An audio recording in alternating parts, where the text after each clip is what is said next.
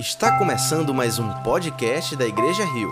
Esperamos que você seja profundamente abençoado com a mensagem de hoje. Boa noite, família Rio. Que a graça e a paz do nosso Senhor Jesus possa transbordar em nosso coração, amém? Quero convidá-los a um tempo de oração, se você puder. Feche os teus olhos, abre teu coração, busca a face do Eterno aí onde você está porque Ele se importa conosco e Ele quer se revelar a nós hoje. Apesar de quem somos, a Sua fidelidade insiste em mostrar misericórdia e amor para cada um de nós. Pai, apesar das minhas limitações, apesar de ser tão pequeno, falho, apesar, Senhor, de muitas vezes nós não compreendermos aquilo que está acontecendo, uma coisa sabemos, Senhor, que Tu nos ama e de que hoje Tu nos trouxesse aqui com um propósito, Pai. Por isso eu te peço de maneira especial que tu me use e que nós sejamos achados como um terreno fértil, onde a semente poderosa do Evangelho venha florescer a cem por um.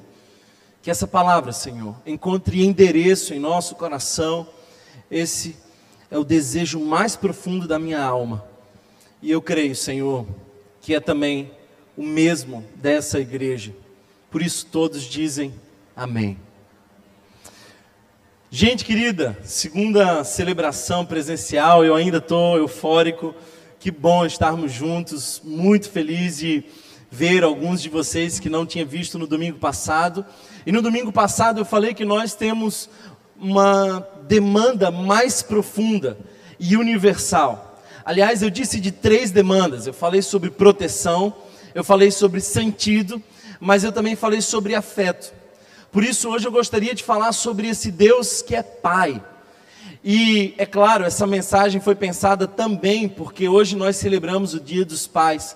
Esse compartilhar de Deus conosco, da capacidade de cuidar de alguém, de amar alguém intensamente. Nós somos a imagem e semelhança de Deus, e a paternidade é um desses sinais das digitais de Deus em nosso coração. Por isso, hoje eu gostaria de falar sobre como conhecer esse Deus Pai. Aliás, essa forma de enxergar Deus foi trazida por Jesus. A religião jamais ousou pensar em Deus como Pai. Por isso, no Antigo Testamento, nós não conseguimos ver referências a esse Deus que é Pai. Nós não vemos referência em nenhum outro ponto de vista religioso. Esse Deus que nos é apresentado como Pai, só o foi por conta de Jesus. Os discípulos perguntaram a Jesus como eles deveriam orar, e Jesus introduz essa lição dizendo assim: digam, Pai nosso. É claro que Deus também tem outros muitos títulos, mas nenhum deles cabe tão perfeitamente como o de Pai. Ele é o nosso Abba Pai. Talvez o maior esforço da nossa espiritualidade cristã não seja aquilo que nós vamos fazer para Deus, mas seja em receber esse amor do Abba Pai e ter essa relação de intimidade com Ele. É muito mais, é muito mais fácil você entrar nas programações, fazer um calendário, é, encaixar-se em eventos, aprender canções, fazer ofertas, tudo isso é muito mais fácil do que você entender Deus como Pai e deixá-lo te amar como filho. Por isso, hoje é essa nossa conversa. Deus, o nosso Pai. Quando nós pensamos em Deus, nós temos três possibilidades. E todos nós, todos nós estamos em uma dessas três possibilidades. A primeira dessas possibilidades é acreditar que Deus não existe. Esses indivíduos, que se chamam de ateus, eles são muito fervorosos na sua crença de que não existe Deus. Sim, você me ouviu bem, porque é preciso muita fé para acreditar que Deus não existe.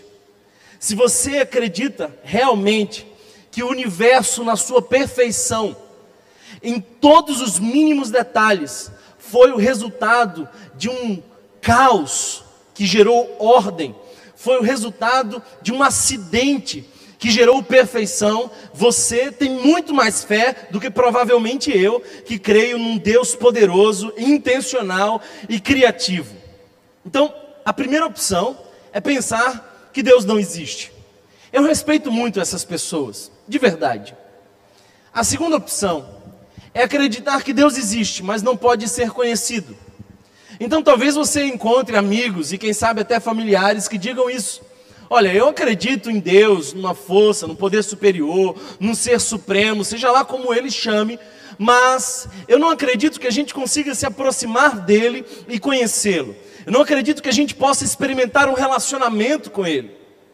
Então esse é um Deus distante, no máximo aquele que fez todas as coisas girarem perfeitamente e saiu de cena. Ele não se relaciona conosco, ele não nos chama pelo nome e ele não dá espaço para esse relacionamento. Essa é a segunda via. Talvez alguns ah, estejam dentro dessa possibilidade. Eu, e eu imagino que talvez alguns de vocês, espero que a grande maioria de vocês, nós pensamos diferente. Nós acreditamos que Deus existe e que não só pode ser conhecido, como quis ser conhecido e se revelou nas Escrituras e se revelou na pessoa de Jesus de Nazaré. Essas duas são muito importantes. Se você lê a Bíblia sem Jesus, você tem um sério risco de não conhecer a Deus. Mas se você tentar conhecer Jesus sem ser pela palavra, no máximo você vai ficar com falhas impressões históricas que foram desenvolvidas ao longo do tempo. Por isso, hoje eu quero falar sobre um Deus que existe. Amém? E esse Deus quer ser conhecido. E ele foi, a Bíblia nos diz, plenamente revelado em Jesus de Nazaré. O Verbo se fez carne e habitou entre nós, cheio de glória e de verdade. Vimos a face de Deus em Jesus. Olhando para Jesus, nós vemos quem Deus é e quem o homem deve ser. Portanto, em Jesus nós temos a plena revelação de quem é o nosso Pai. Eu sei que eu estou falando com algumas pessoas aqui que hoje celebraram ah, na mesa com os seus pais, isso é muito legal. Lá em casa, por exemplo, foi lasanha. E eu estou bem ansioso para quando voltar terminar o que sobrou do almoço. Será que você também se identifica comigo? Aquele almoço assim gostoso que sobra e já vira a noite. Alguém aqui também? Mas eu sei que tem alguns aqui que não conheceram os seus pais, ou conheceram um pai que não se possa dizer que foi suficientemente bom. Eu sei que alguns de vocês não celebraram hoje.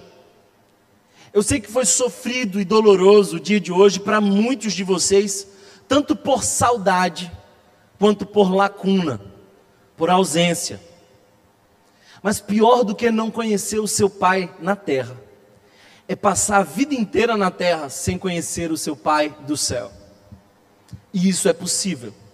É trágico, mas é possível. Por isso hoje eu gostaria de falar sobre esse Deus Pai, olhando para aquilo que João nos escreveu no capítulo de número 14. Nós vamos expor esse texto, por isso mantenha sua Bíblia aberta durante toda a nossa reflexão. João, capítulo de número 14.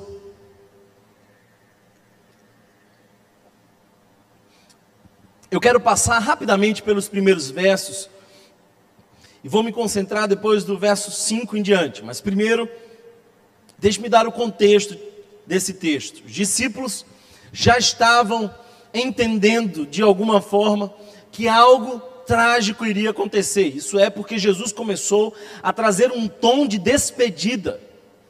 Jesus já tinha feito, por exemplo, a Santa Ceia com seus discípulos, e ali, no meio daquele grupo, em volta daquela mesa, estava, por exemplo, Judas, que já havia saído para trair Jesus.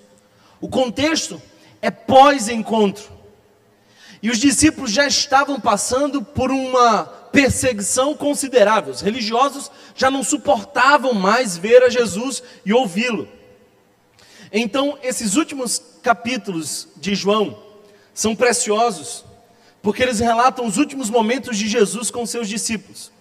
E o coração daqueles discípulos estavam, por exemplo, angustiados, aflitos, cabisbaixos, temerosos, ansiosos. Quem sabe essa seja também a forma como seu coração se apresenta.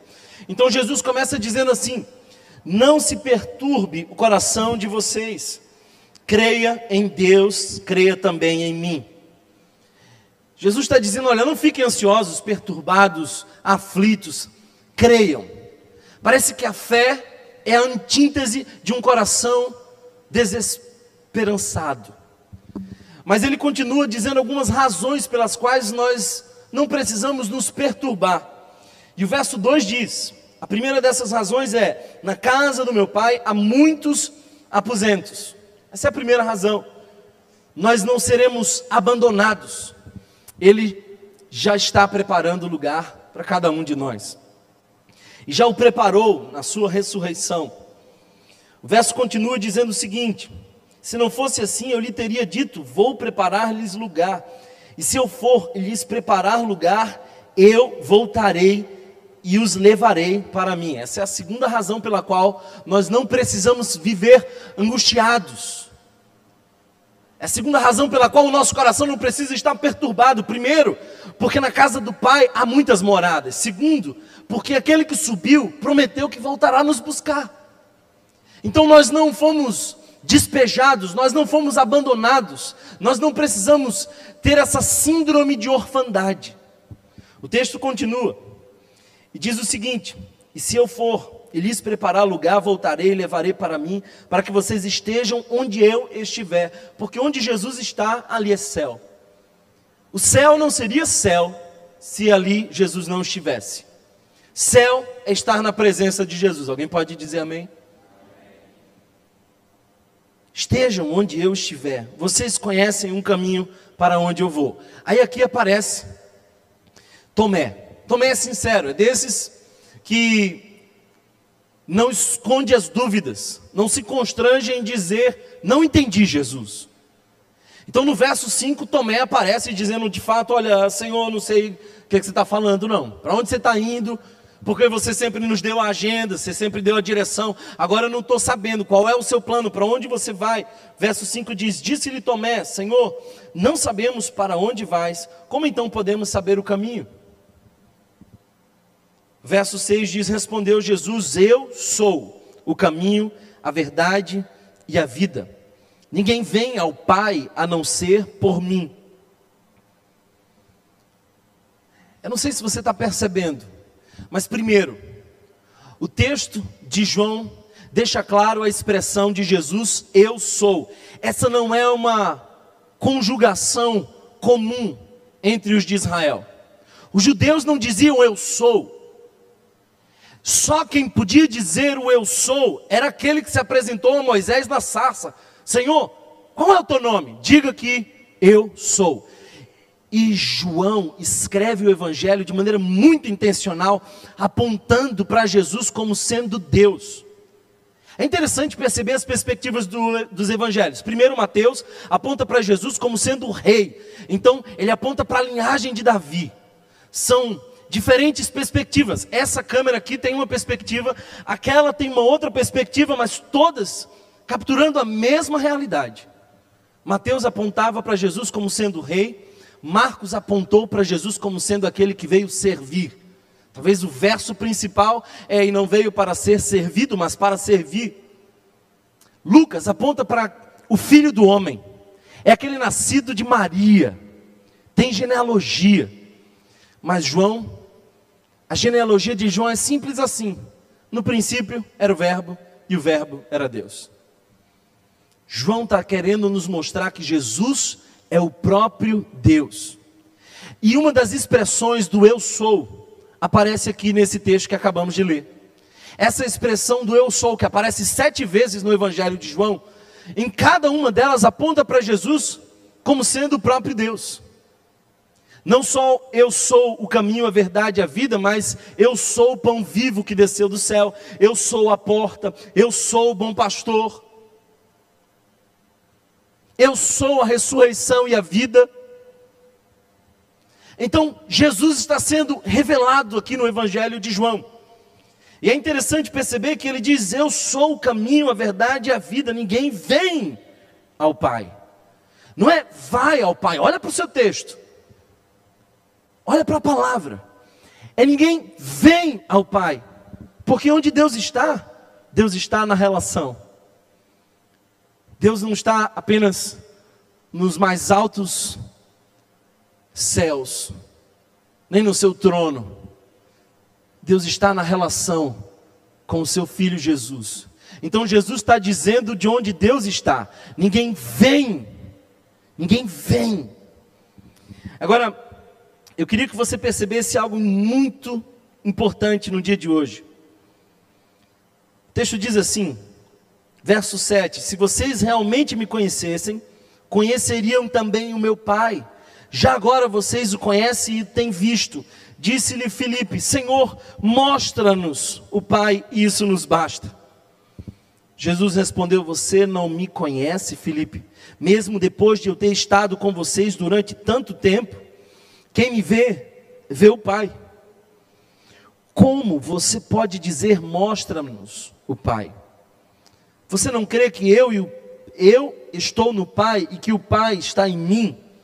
As palavras que eu lhes digo não são apenas minhas, ao contrário, o Pai que vive em mim está realizando a sua obra. Creio em mim quando digo que estou no Pai e que o Pai está em mim. Ou pelo menos creiam por causa das mesmas obras. Digo-lhes a verdade: aquele que crê em mim fará também obras que tenho realizado.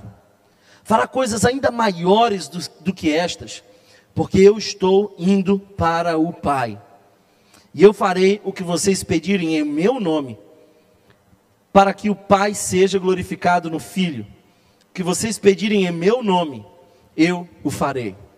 Agora vem comigo, imagina que você está ouvindo esse discurso, escutando Jesus dizer coisas assim. Ele está dizendo, eu sou o caminho, a verdade e a vida. Ele está dizendo, eu e o Pai somos um.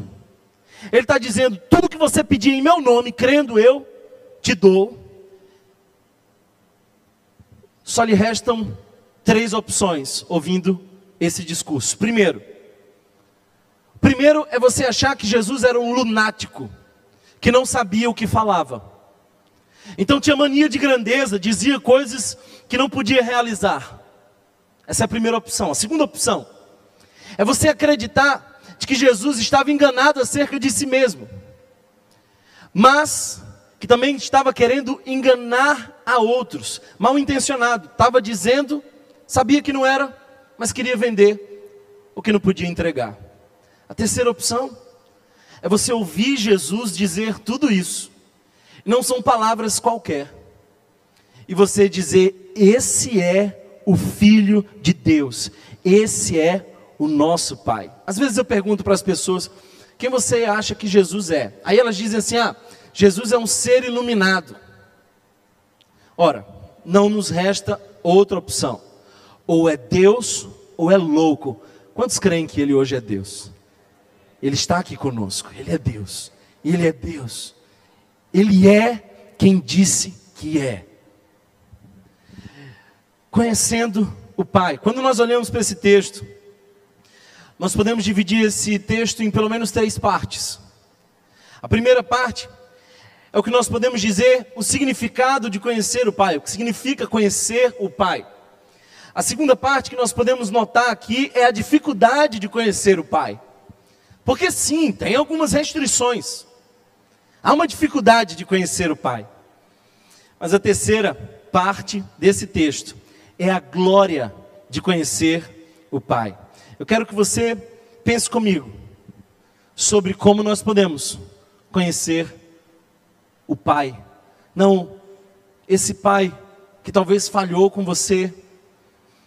Não esse Pai que talvez tenha deixado saudade, mas o Pai eterno, o nosso Abba Pai. Alguém já disse que a única forma de Hamlet, esse personagem de Shakespeare, conhecer o próprio Shakespeare, era se Shakespeare se colocasse num dos seus textos. Pois bem, Deus quis se revelar a nós. E o fez de maneira tão poderosa, tão sublime, que ele entrou na história que escrevia.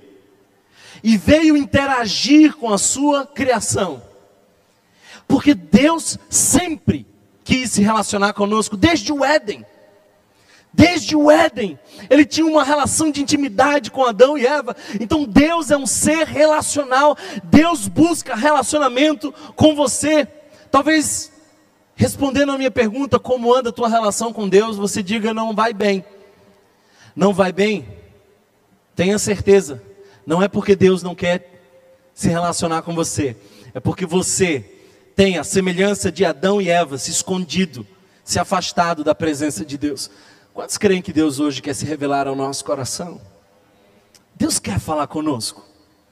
Eu creio no ser pessoal. Eu desconfio. E eu preciso confessar para vocês de pessoas que ficam dizendo o tempo inteiro: Deus falou comigo, Deus falou comigo, Deus falou comigo, Deus falou comigo. Deus... Eu tenho uma, sabe, eu tenho um certo, estou confessando, estou abrindo o coração para vocês. Eu tenho um negócio assim, olha essa conexão aí é 6G. Essa não chegou ainda ou tem alguma coisa estranha. Porque às vezes Deus falou comigo e falou uma coisa tão que às vezes contradiz a palavra. Deus nunca vai falar alguma coisa que contradiz a palavra, amém? Mas eu também fico muito triste quando eu vejo um irmão, uma irmã que diz assim: Deus nunca falou comigo. Que triste. Porque são pessoas que estão em ambientes onde frequentemente Jesus passa, mas nunca falou com esse Deus que é relacional. Isso aconteceu com Filipe. Se você olhar para o texto, você vai ver que Filipe seguia Jesus.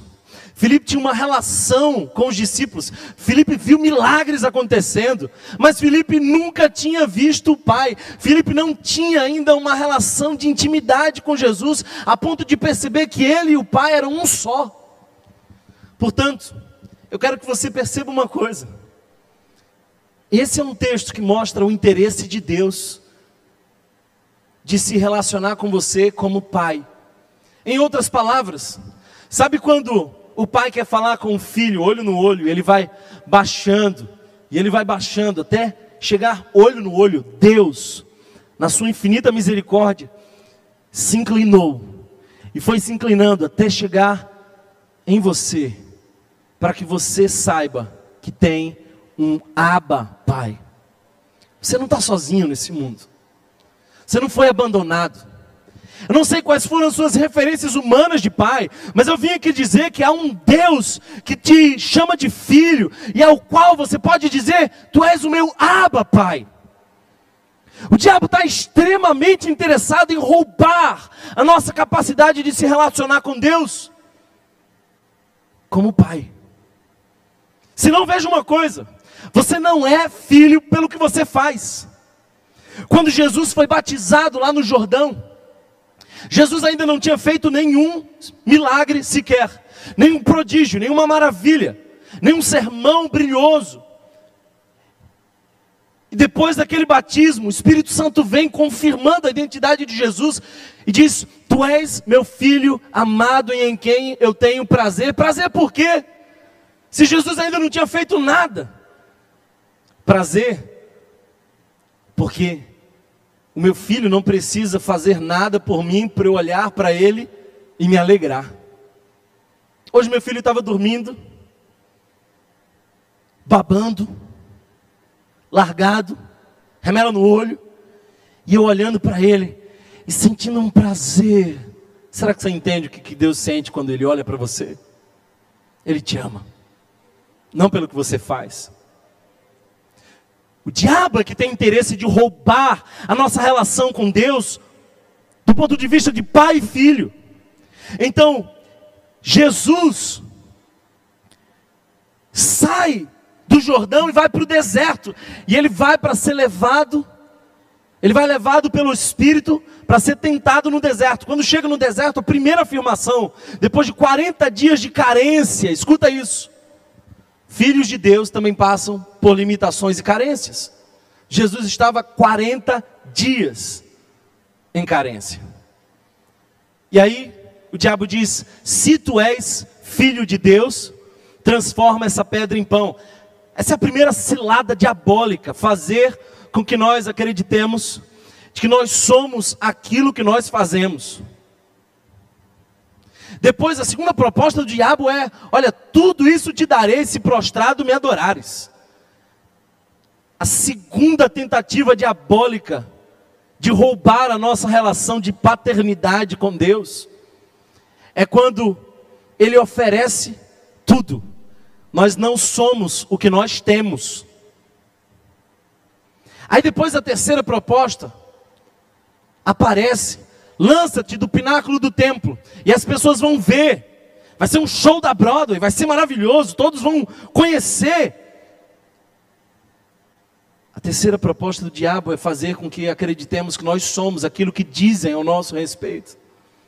Frequentemente nós temos a nossa paternidade roubada por conta dessas três perspectivas diabólicas. Como é que a gente conhece?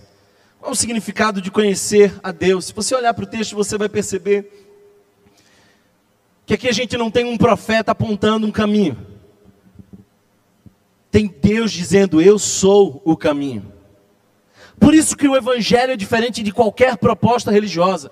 E deixe-me dizer uma coisa, francamente, eu não acredito em religião. Até podem ter algumas funções úteis dentro de uma sociedade, mas sinceramente nenhuma dessas traz esperança verdadeira. Somente Jesus, Deus pisando o chão da terra, nos revelou o caminho. A essência do Evangelho é, portanto, uma boa notícia. E a boa notícia é essa: que Deus quer se relacionar conosco.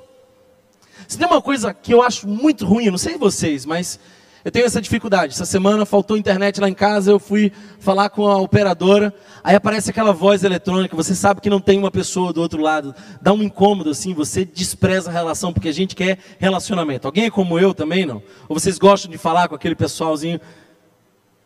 Eu gosto de falar com gente. Eu fico querendo, máquina, passa para alguém aí de verdade. A religião nos oferece uma falsificação de Deus, mas o Evangelho é Deus dizendo: Eu quero me relacionar com você. E isso só é possível porque através do meu filho Jesus o caminho foi aberto. A cruz abriu acesso para esse relacionamento. Por isso Jesus diz a Filipe: Eu estou contigo por tanto tempo e você não me conhece. Eu estou contigo tanto tempo e você não me conhece. Sabe o que isso significa? Por favor, abre o seu coração e entende o que Jesus está dizendo agora. Jesus está dizendo que é possível estar em lugares onde Ele frequentemente está se revelando. Jesus está dizendo que nós podemos estar extremamente ocupados com a missão que nós podemos ser extremamente ativistas, nós podemos pregar no púlpito, cantar no louvor, nós podemos servir na integração, nós podemos estar extremamente ativos. Nós podemos dar as nossas ofertas e ainda assim não conhecer a Deus como Pai. Filipe é um exemplo. Jesus diz: Você está comigo tanto tempo e ainda não viu o Pai. Esse tanto tempo aqui chega a ser duro para Felipe, imagino. Sabe o que isso quer dizer? Que Deus não se impressiona com seu currículo religioso. Às vezes é engraçado quando eu vou conhecer alguém, fala assim: olha, você sabe que eu tenho 20 anos de igreja tal, já cantei em tal coisa, já fiz tal coisa, já fui eleito tal coisa. Eu falei assim: o que isso significa? Do ponto de vista religioso, talvez você tenha até status, mas do ponto de vista de Deus, você é só mais um filho, se é que é filho. Porque você pode se envolver com a religião e não conhecer Deus como verdadeiro Pai. Felipe estava no movimento, Felipe estava envolvido na missão. E Jesus diz: Eu estou com você há tanto tempo e você ainda não viu. Sabe o que isso quer dizer para cada um de nós? O significado de conhecer a Deus como Pai é de que você não apenas precisa saber sobre Deus, mas você precisa conhecer a Deus. Saber sobre Deus até pode ser interessante, mas não garante que você tenha uma relação de intimidade. Saber sobre Deus é muito interessante, mas você pode ter muita informação e nenhum relacionamento. Às vezes as pessoas confundem teologia com relacionamento. Aí acham que porque a gente estudou teologia, a gente tem uma relação de intimidade com Deus. Não, não, não. Eu já vi muitas irmãzinhas analfabetas do cocó, perna cabeluda, será que você sabe o que eu estou falando, não? Que conhece muito mais a Deus do que muito doutor em teologia. Porque não é o quanto você sabe sobre Deus, é o quanto você o conhece de intimidade, de relacionamento. Hoje eu acho que Deus me trouxe aqui para te dizer que é tempo de buscar mais relacionamento, mais intimidade, não apenas saber sobre, mas se relacionar com Deus, ter intimidade com Deus. Não confunda, portanto, informação com relacionamento. Sabe, queridos irmãos, em João capítulo 17, Jesus disse: Nisto consiste a vida eterna, que te conheçam a ti, o verdadeiro Deus, e a Jesus Cristo, a quem enviaste. É engraçado que as pessoas estão orando por aí por sucesso, querem prosperar, mas no Evangelho, as ênfases que nós temos das orações são sempre de buscar mais conhecer a Deus. Deus quer ser conhecido. Você não pode desperdiçar a sua vida sem ter intimidade com Deus, sem conhecer a Deus. Terá sido em vão cada segundo da sua existência.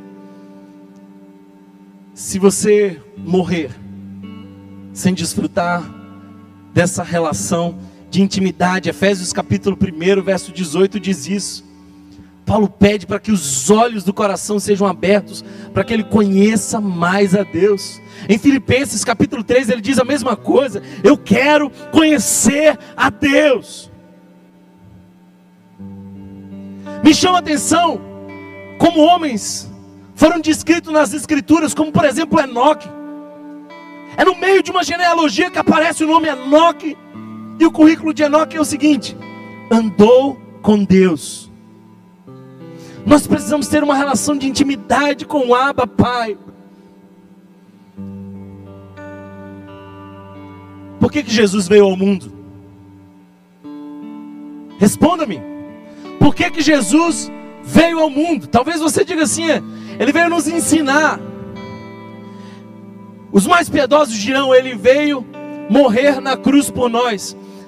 São todas essas verdades, mas nenhuma delas tem sentido se você não entender a principal. Jesus veio dar acesso para um relacionamento com o Abba Pai.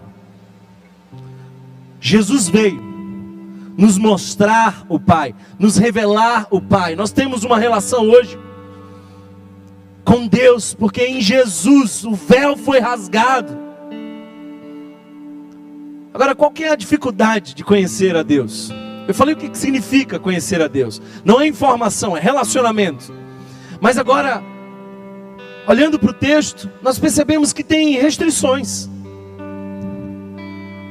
E talvez o que eu vou dizer aqui não soe bem nos ouvidos de muitos. Mas eu quero que você perceba que quando Jesus falou sobre o caminho para conhecer a Deus como Pai, ele falou no singular, ele não disse eu sou um caminho, uma verdade e uma vida, ele está falando eu sou o caminho. Eu sou o caminho. Eu conheço uma pessoa que está tentando juntar as perspectivas religiosas fazer um caminho assim que agrade a todo mundo. Mas eu fico pensando o seguinte: você não pode acreditar em outro caminho sem desprezar o único caminho. Jesus é o único caminho. As prerrogativas de exclusividade do Evangelho elas são às vezes incômodas para o nosso coração. Parece que a gente é um tanto orgulhoso quando a gente diz só em Jesus há salvação. Mas não é orgulho, é diagnóstico. As outras religiões dizem o seguinte: olha, você precisa se esforçar um pouco, tornar-se uma pessoa melhor, evoluir, O diagnóstico é: é grave, mas você pode fazer alguma coisa por você. O diagnóstico do Evangelho é diferente. Diagnóstico do Evangelho diz que nós estávamos mortos em nossos delitos e pecados, e Ele nos deu vida. O diagnóstico do Evangelho é você era tão pecador que você não consegue fazer absolutamente nada por você. Então Jesus fez tudo por você e abriu o caminho para você chamar Deus de Pai.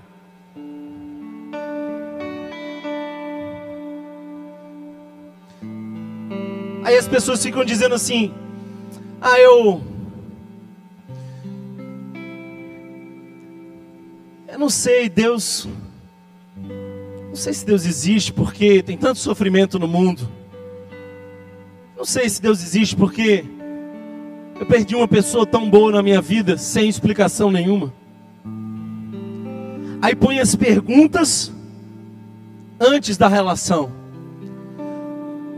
Se o evangelho fosse filosofia, as perguntas viriam primeiro.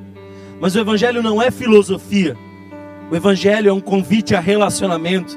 Por isso, você não precisa entender para depois se relacionar. Primeiro você se relaciona e depois você entende. Eu não entendia muita coisa, mas crer em Deus seguir a Jesus, confessar a sua fé em Cristo, não quer dizer que você tenha todas as respostas, quer dizer que você tem um relacionamento com aquele que tem o mundo na palma das mãos. Será que alguém pode dizer amém hoje? Aí tem muita gente que coloca as suas carências antes. Aí eu adoraria conhecer Jesus, ele só precisa me dar uma namorada, ele precisa me dar um emprego, ele precisa me dar um carro, ele precisa me dar a cura. Sua carência só viria antes se o Evangelho fosse terapia, mas o Evangelho não é terapia, o Evangelho é um convite ao relacionamento. Portanto, mesmo que as suas carências não sejam supridas, a sua relação com Deus vai além disso. É tempo de a gente despertar, porque tem um monte de Felipe nessa igreja. É gente que participa, que se envolve, que está em movimento, que conhece os textos, que canta as canções, que oferta, é gente que sabe como funciona. Mas Deus não está interessado na sua experiência religiosa. Deus quer que você o tenha como pai. E você precisa desfrutar da condição de filho. Felipe, eu estou com você há tanto tempo, Felipe, e você ainda não viu o pai. Eu sou o caminho, a verdade e a vida. Não tem para onde. Você só conhece o Pai quando você está no caminho. Escuta bem, não estou falando de religião. Ontem eu estava conversando com uma pessoa que estava dizendo: Olha, eu perdi uma, uma pessoa muito especial ela era católica.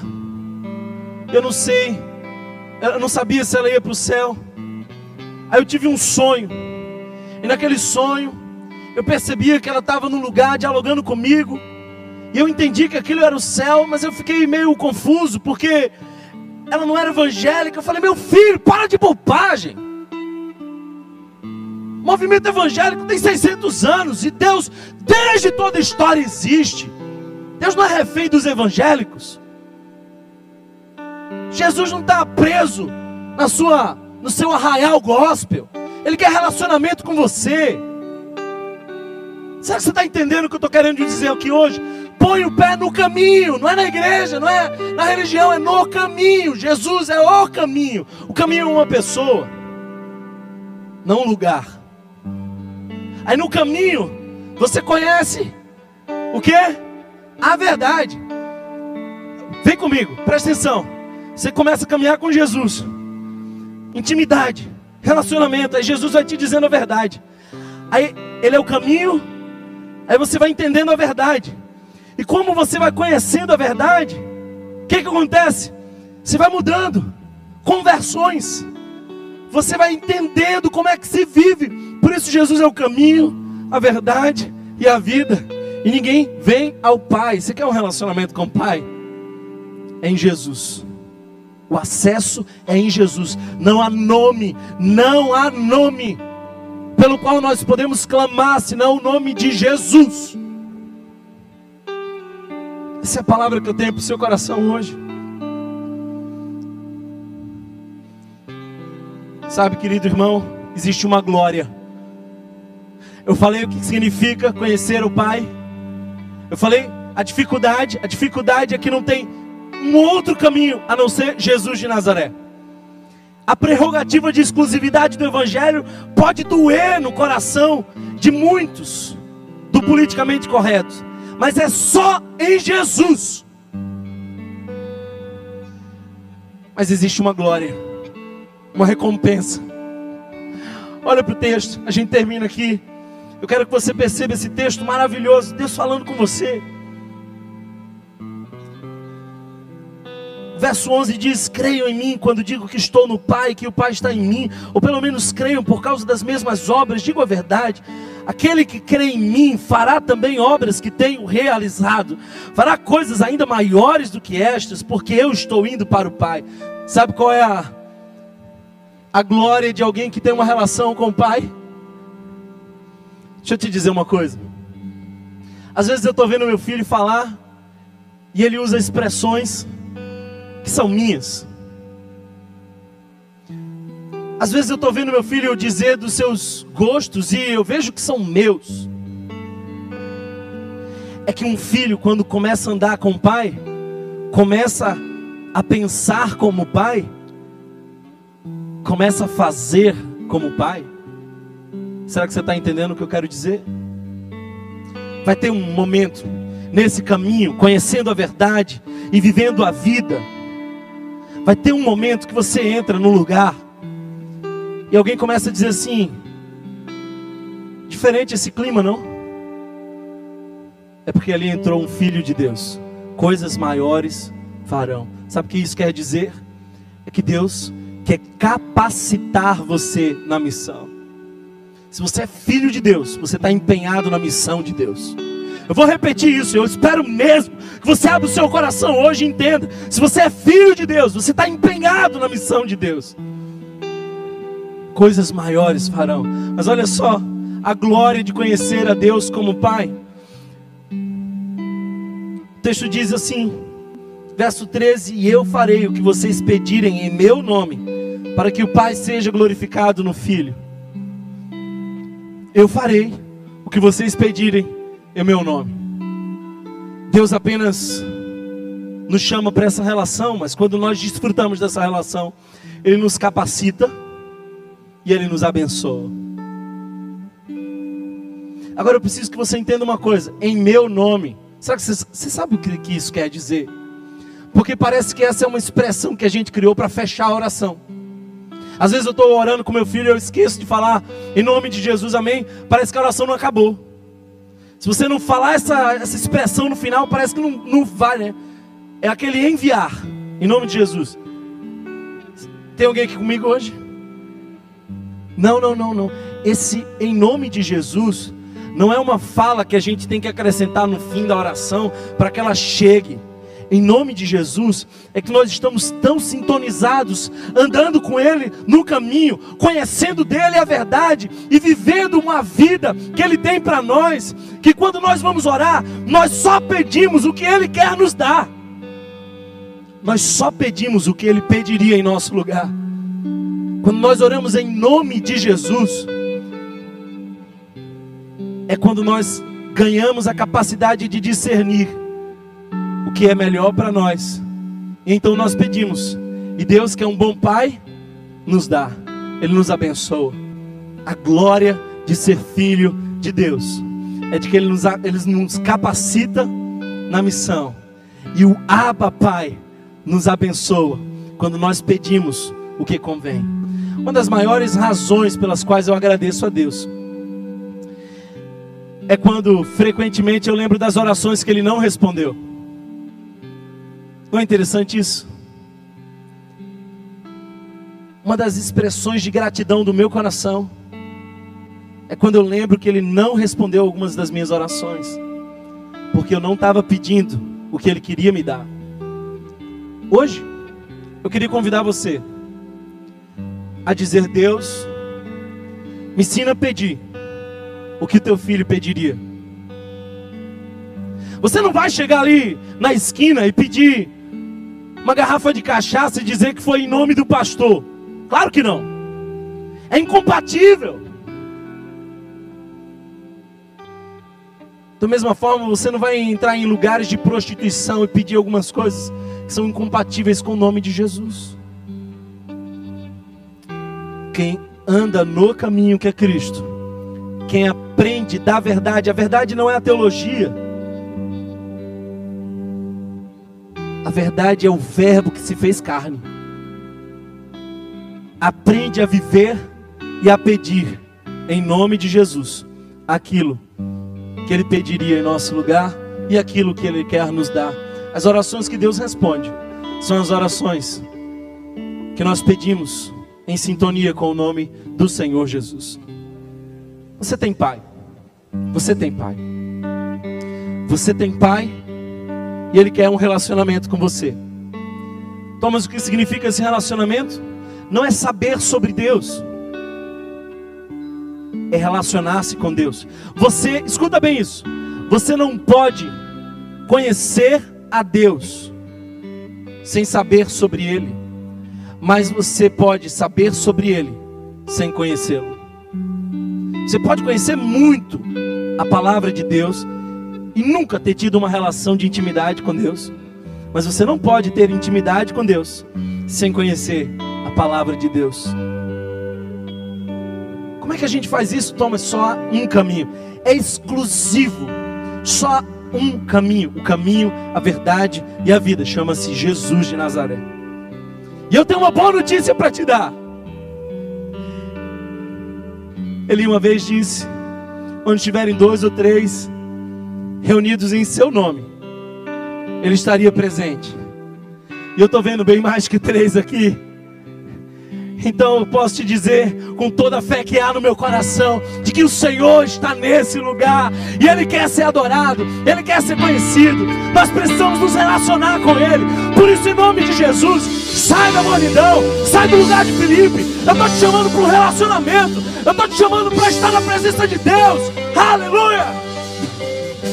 Filho, filho amado do Senhor, é isso que você é. Ele é o Pai que quer ser conhecido. Por isso desfruta disso hoje, em nome de Jesus. Em nome de Jesus. Será que você pode ficar de pé e glorificar o nome dele? Aleluia! Aleluia! Uh! Se você foi abençoado por essa mensagem, compartilhe com alguém, para que de pessoa em pessoa alcancemos a cidade inteira.